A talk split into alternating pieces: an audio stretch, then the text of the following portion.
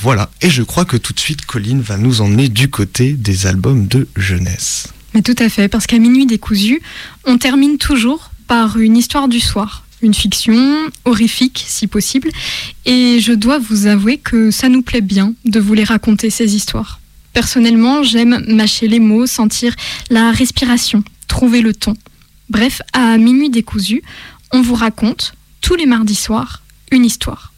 Mais si on aime tellement les dire, ces histoires, c'est peut-être parce qu'elles nous ont très longtemps été lues. Vous connaissez cette phrase un peu slogan qui est censée rebondir dans tous les foyers avec enfants? Les dents, pipi et au lit? Chez moi, ça n'existait pas. Enfin, disons que dans cette liste, il manque une étape cruciale.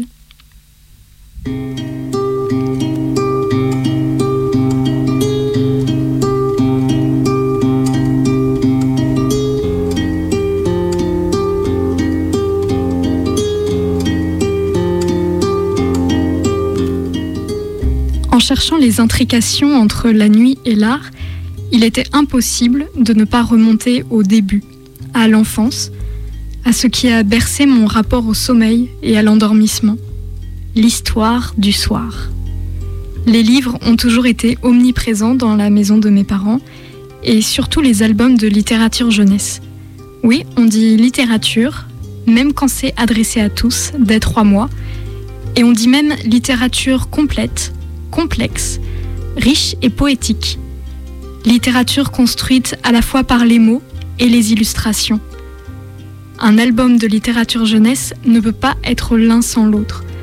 Les mots et les dessins sont les composants d'un même alliage précieux. Ils sont la clé qui ouvre un imaginaire magique. Il y a des mondes entiers dans les albums de la bibliothèque de ma mère. Si je ferme les yeux, je revois les rayonnages, les caisses et casiers qu'on connaît par cœur à force de les feuilleter.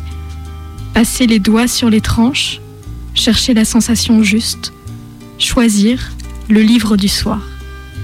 Se blottir, assise contre l'adulte, un enfant de chaque côté, voire des enfants partout sur le canapé pour les familles nombreuses. Chut, on raconte. Les chaussures neuves.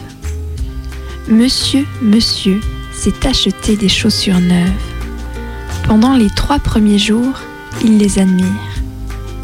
Ensuite, comme il fait beau, il les promène. Un soir, il les essaie. Monsieur, monsieur s'occupe beaucoup de ses chaussures neuves.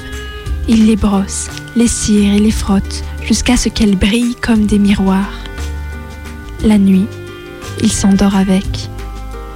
Monsieur, monsieur sort avec ses chaussures neuves pour la première fois.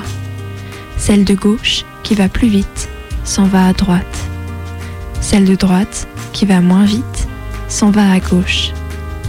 Monsieur, monsieur décide de leur apprendre à sauter par-dessus une flaque d'eau. Elle préfère jouer à la baleine. À leur deuxième sortie, elle quitte aussitôt les pieds de Monsieur, monsieur pour aller jouer dans les arbres. Toute la journée, Monsieur Monsieur court après ses chaussures neuves. Ce n'est pas grave, pense Monsieur Monsieur. Elles sont jeunes, elles apprendront.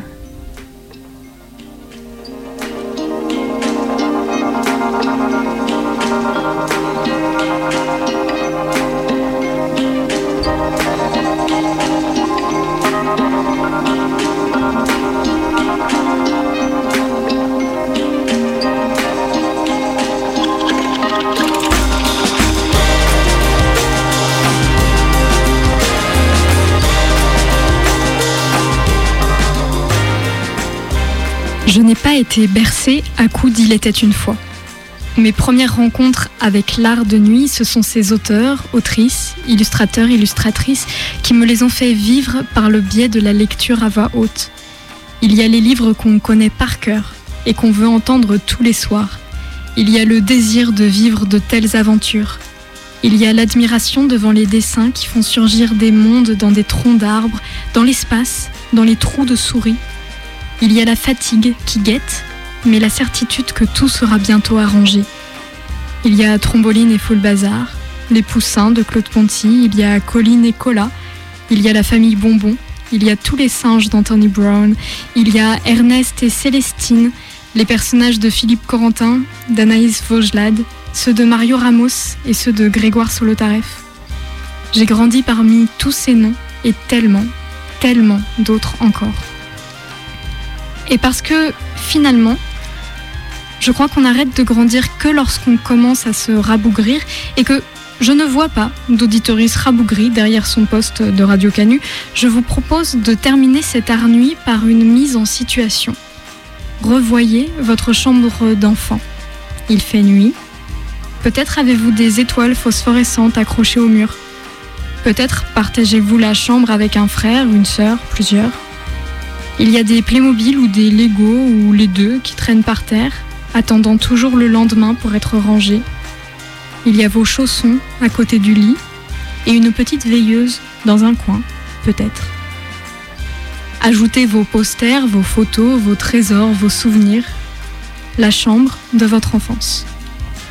Vous êtes bien au chaud, sous la couette. Vous êtes prêts.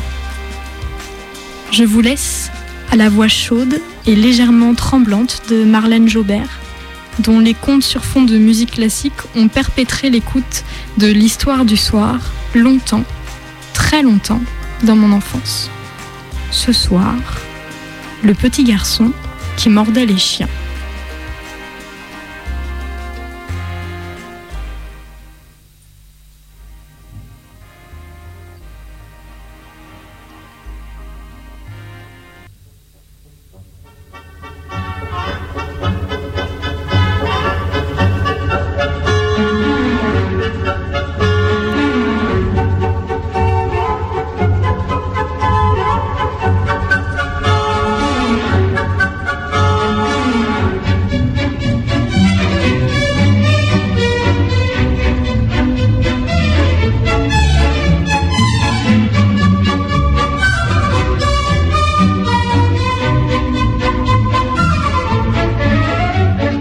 L'année dernière, mon petit maître avait réclamé au Père Noël un chien. Et c'est moi, un caniche nain, qu'il a trouvé sous son sapin. Dans la famille, on me trouve mignon, intelligent, amusant, bref, euh, toutes les qualités. Mais personne ne sait que je possède aussi un don extraordinaire. Et si ma vie est très heureuse, c'est bien grâce à ce don. Figurez-vous que dans ma tête, j'entends parfois des musiques. Oui, oui. Et, en plus, elles ont sur moi des pouvoirs magiques. Une musique joyeuse, par exemple, fait remuer ma queue. Une autre, plus belle encore, me console dès que j'ai du chagrin. En l'écoutant, mon plaisir est si grand que j'oublie tout. Et par miracle, ma peine s'envole. Je suis de mauvaise humeur, c'est la plus douce de toutes qui vient me caresser de la pointe des oreilles jusqu'au fond du cœur. Mais attention, pas n'importe quelle musique. Celles que j'entends ont été composées par le célèbre musicien russe Tchaïkovski. Quelle chance, n'est-ce pas? Il vous plairait bien aussi ce pouvoir extraordinaire, hein? On ne peut pas tout avoir. Vous les humains, vous avez d'autres avantages. La chance de savoir parler, par exemple. Cela dit, je connais certains humains qui ne la méritent pas. Ceux qui n'ouvrent la bouche que pour dire des méchancetés, comme cette euh, bavarde de tante Aglaé. La mauvaise femme est allée aboyer à tout le monde l'histoire qui est arrivée à mon jeune maître. Et maintenant, à cause d'elle, les gens du quartier l'appellent le petit garçon qui mordait les chiens.